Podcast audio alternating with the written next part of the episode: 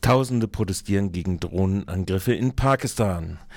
Mehrere tausend Menschen haben sich zu Protesten im nordwestlichen Pakistan am vergangenen Wochenende versammelt, um gegen die andauernden Drohnenangriffe, die zahlreiche Zivilistinnen getötet haben, zu protestieren. In Peshawar wurde die Hauptstraße blockiert und eine Mahnwache für die Toten der Drohnenangriffe abgehalten. Nach Angaben von Agence France Presse, AFP abgekürzt, hat sich die Zahl der Drohnenangriffe in Nordwaziristan im letzten Jahr verdoppelt. Über 100 Drohnenangriffe hätten mehr als 670 Menschen getötet. Mindestens 13 Menschen wurden in den drei jüngsten Angriffen getötet.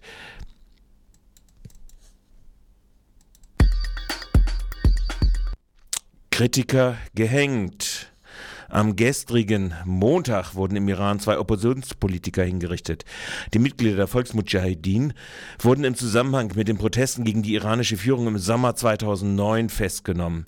Am Montag seien die beiden Männer gehängt worden. Das berichtet das Staatsfernsehen in Berufung auf die Staatsanwaltschaft in Teheran. Sie wollen einen von Großbrit Sie sollen einem von Großbritannien geleckten Netzwerk, so das wörtliche Zitat, angehört haben, das nach den Präsidentschaftswahlen für Unruhe im Land sorgen sollte.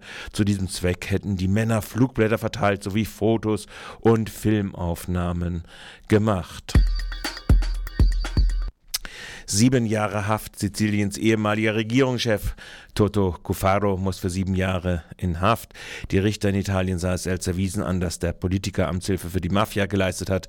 Das Gericht erhöhte damit das Strafmaß vom ersten Urteil 2008 um zwei Jahre. Erstmals wurden 2003 schwere Vorwürfe gegen ihn erhoben. Cuffaro soll in einem geheimen Treffen mit Bossen der Mafia geheime Informationen der Polizei weitergegeben haben. Trotz des laufenden Verfahrens wurde Cuffaro 2006 wiedergewählt. Er trat anschließend zwar von seinem Amt zurück, ließ sich aber aber 2008 in den Senat in Rom wählen. Unterdessen steht ein weiterer Prozess gegen ihn an. In Palermo geht es um den Vorwurf der Wahlabsprache mit der Mafia. Wechsel im Maghreb, während in Tunesien die Einfuhr von Pressematerialien nicht mehr gehindert wird und angeblich auch die Zensurbehörde abgeschafft werden soll, demonstrierten in der Westbank Anhänger von Abbas wütend vor dem Büro von Al Jazeera wegen Verrates angeblich gefälschter Palästina-Dokumente, die Abbas kompromittieren nämlich der Nachgiebigkeit gegenüber Israel. Im Interview mit Radio Dreieckland erklärte die Koordinatorin der Grünen im Außenpolitischen Ausschuss des Europaparlaments Dr. Franziska Brandner zum Festhalten der EU an den Maghreb-Diktatoren unter anderem das folgende. Es ist hauptsächlich wichtig, dass man sich überlegt, was man mit diesem Regime zusammen macht dass man nicht äh, sagen kann, wir wählen uns andere Nachbarn. Ja, das ist nicht die Frage. Man muss mit denen auch kooperieren. Die Frage ist nur, in welchen Bereichen und was ist man eben bereit, auch mit denen zu machen. Und da ist halt bis jetzt, finde ich, sehr viel gemacht worden, wo man immer denkt, naja gut, also äh, jetzt, äh, sagen wir jetzt Libyen versuchen wir denen unsere ganzen Flüchtlinge aufzudrücken, ja. Und da denke ich halt, das wissen wir, ist eine Diktatur und diesen Ländern möchte ich nicht die Flüchtlinge zurückgeben. Und äh, man versucht halt Rechtsstaatsaufbau zu machen und gibt die Gelder rüber, obwohl man weiß, die Richter werden entlassen, die, die etwas unabhängiger sind. Und man arbeitet halt nicht genug mit der Zivilgesellschaft zusammen. Also meiner Meinung nach müsste man halt wesentlich stärker auch zivilgesellschaftliche Akteure stärken, Infrastruktur für Pressefreiheit stärken und da etwas mutiger sein. Und hätte da Soweit Franziska Brandner, außenpolitische äh Koordinatorin der Grünen im Außenpolitischen Ausschuss des Europaparlaments im Interview mit Radio Dreikland gestern. Weichen für die Wiedereinführung der Todesstrafe gestellt. In Trinidad Tobago hat die Regierung von Premierministerin Kemla Persat Bissisea ein Gesetz auf den Weg gebracht, das eine Verfassungsänderung zugunsten der Wiedereinführung der Todesstrafe ermöglichen soll. Erwartet wird, dass die Vorlage die notwendige parlamentarische Mehrheit erhält. Ihrem Vorschuss begründet die Regierungsallianz People's Partnership mit der Notwendigkeit, alle Register zu ziehen, um die hohe Kriminalität im Lande wirksam zu bekämpfen. Den offiziellen Angaben zufolge fehlen auf den Zwillingsinseln Inseln in den Jahren 2002 bis 2010, also in acht Jahren, 3335 Menschen ein Gewaltverbrechen zum Opfer. 42 Menschen sitzen in der Todeszelle. Mit Wasserkraft zur energetischen Unabhängigkeit. Die ecuadorianische Regierung von Rafael Correa hat endgültig den Bau des Wasserkraftwerks Coca-Cola Sinclair beschlossen. Das Problem von Stromengpässen gehöre endgültig der Vergangenheit an, so der Minister. Mit dem Projekt sollen bis zu 3000 direkte und weitere 5000 indirekte Arbeitsplätze entstehen. Von Dezember 2009 bis Januar 2010 gab es im ganzen Land zeitlich beschränkte Stromabschaltung, dadurch eine lang anhaltende Trockenheit Wasserkraftwerke nicht über ausreichenden Zufluss verfügten. Es handelt sich um ein sogenanntes Laufwasserkraftwerk, das heißt, die Fließgeschwindigkeit des Flusswassers wird genutzt, sodass keine Staudämme errichtet werden müssen. Damit soll die Beeinträchtigung der Umwelt minimiert werden. RWE-Beschäftigter streiken im AKW. Im Tarifstreit um höhere Löhne für RWE-Beschäftigte sind nach Verdi-Angaben erstmals auch Atomkraftwerke bestreikt worden. Rund 400 Beschäftigte der Atomkraftwerke Biblis in Hessen und Lingen in Niedersachsen hätten sich am Montag an den bundesweiten Warnstreiks beteiligt, sagte der Verhandlungsführer der Gewerkschaften Peter Lafos von Verdi. Bundesweit hätten rund 4500 Beschäftigte des Energiekonzerns einen Tag vor der sechsten Tarifrunde ihre Arbeit niedergelegt. Verhandelt wird am heutigen Dienstag Dienstag in Dortmund zu den mehrstündigen Warnstreiks hat die Gewerkschaft Verdi sowie die IG Bau Chemie und Energie aufgerufen. Die Gewerkschaften fordern für die 28.000 Beschäftigten in Deutschland 6,5 Prozent mehr Einkommen bei einjähriger Laufzeit. Die Arbeitnehmer begründen ihre Forderung mit Milliardengewinnen von RWE. RWE.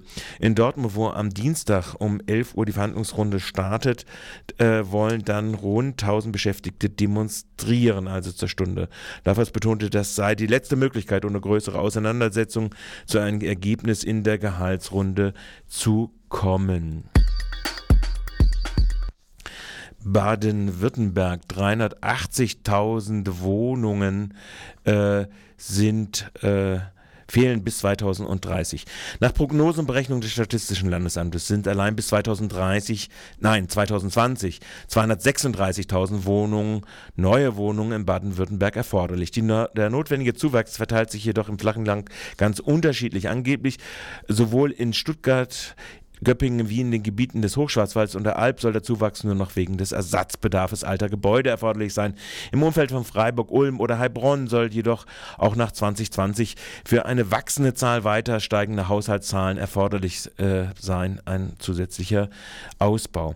Volk fraglich nur, ob wirklich in den Unistädten Freiburg, Heidelberg, Tübingen spätestens ab 2020 eine Haushaltsabnahme und damit ein Minus an neuen Wohnungen erwartbar ist. Dies war zum Beispiel schon für 2010 in Freiburg voraus vorausgesagt und nicht eingetroffen. Den bis 2020 jährlich etwa 22.000 zusätzlich benötigten Wohnungen steht eine nahezu komplett eingestellte Wohnungsbauförderung des Landes von 48 Millionen Euro, davon 6,2 Millionen Euro aus Landesmitteln in 2011 gegenüber. Der wohnungspolitische Sprecher der SPD-Fraktion, Walter Krögner, sieht bei Berücksichtigung der individuellen Wünsche in der Bevölkerung gar einen jährlichen Fehlbedarf von 65.000 Wohnungen. Krögner wörtlich zu Radio Dreieckland. Wir benötigen mindestens eine Verdoppelung der Wohnraumförderung für den sozialen Wohnungsbau. Mehr dazu in einem weiteren Beitrag. Blockieren. Wie schon letztes Jahr wollen Neonazis Mitte Februar durch Dresden marschieren. Dank der Menschenblockade konnte die geplante Demonstration letztes Jahr verhindert werden. Wenige Wochen vor dem geplanten Aufmarsch fand am letzten Woche ein Koordinationstreffen des antifaschistischen Bündnisses Nazifrei. Dresden stellt sich quer statt, bei dem es zu Anschlägen von Neonazis kam. Doch die deutsche Neonazi-Szene steht unter Erfolgsdruck. Sollte ihr Aufmarsch wieder scheitern, ist vor allem äh, für Antifaschisten und das Bündnis Nazifrei Dresden stellt sich quer eine Bestätigung ihrer Arbeit. Eine für heute geplante Veranstaltung an der Universität Freiburg wurde nach Angaben der antifaschistischen Linken Freiburg abgesagt und auf den 8. bzw. 10. Februar verschoben. Zu den Gründen der Raumabsage durch die Albert-Ludwig-Universität soll demnächst eine Pressemitteilung erfolgen. Tickets für die Busse nach Dresden gibt es ab 31. Januar, also nächsten Montag im Just Fritz Buchladen für 25 20 bzw. 30 Euro Soli-Beitrag. Das linke Jugendcafé am 3. Februar um 18.30 Uhr findet wie gehabt statt. Auch dort gibt es ebenfalls Tickets. polizeiliches Samba-Trommeln mit jetzt kurioser wollte. Nach Aussagen der Polizei wurde die Einkesselung der Samba-Gruppe und ihre Verschleppung beim deutsch-französischen Gipfel damit gerechtfertigt, dass der Verdacht der Körperverletzung durch zu laute Trommeln bestünde, während zur gleichen Zeit die Leibstandarte von Angela Merkel preußische Militärmärsche am Münster produzierte. Nachdem die Staatsanwaltschaft die Aufrechterhaltung einer Beschlagnahme der Trommeln zu Beweiszwecken abgelehnt hatte, erfuhr Rade Dreigland heute vom Oberstaatsanwalt Meyer auch, dass nach sechs Wochen immer noch nicht mal eine Strafanzeige durch die Polizei gestellt worden sei. Die Polizei soll Strafantrag wegen Körperverletzung durch Samba-Trommeln gestellt haben. Herr Oberstaatsanwalt Meyer, äh, wird ein Verfahren bei Ihnen wegen versuchter Körperverletzung geführt? Bei uns ist derzeit noch kein derartiges Verfahren anhängig. Wenn die Polizei die Akten vorlegt, werden wir prüfen, ob Anhaltspunkte, zureichende Anhaltspunkte für das Vorliegen eines Anfangsverdachts bestehen und dann werden wir eine Entscheidung treffen. Aber zum jetzigen Zeitpunkt ist nichts vorgelegt und auch nichts anhängig. Ist das üblich? Sechs Wochen sind das ja, glaube ich, jetzt seit dem Zeitpunkt, wo diese Geräte äh, dann einbehalten wurden, dass solange so die Polizei solche äh, Strafanträge abwartet?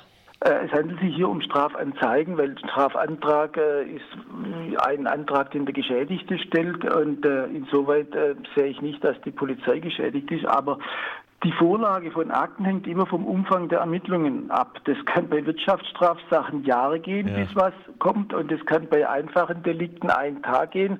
Und im vorliegenden Fall weiß ich nicht, wie umfangreich die Polizei die Ermittlungen gestaltet. Jedenfalls ist bislang hier nichts eingegangen. Okay.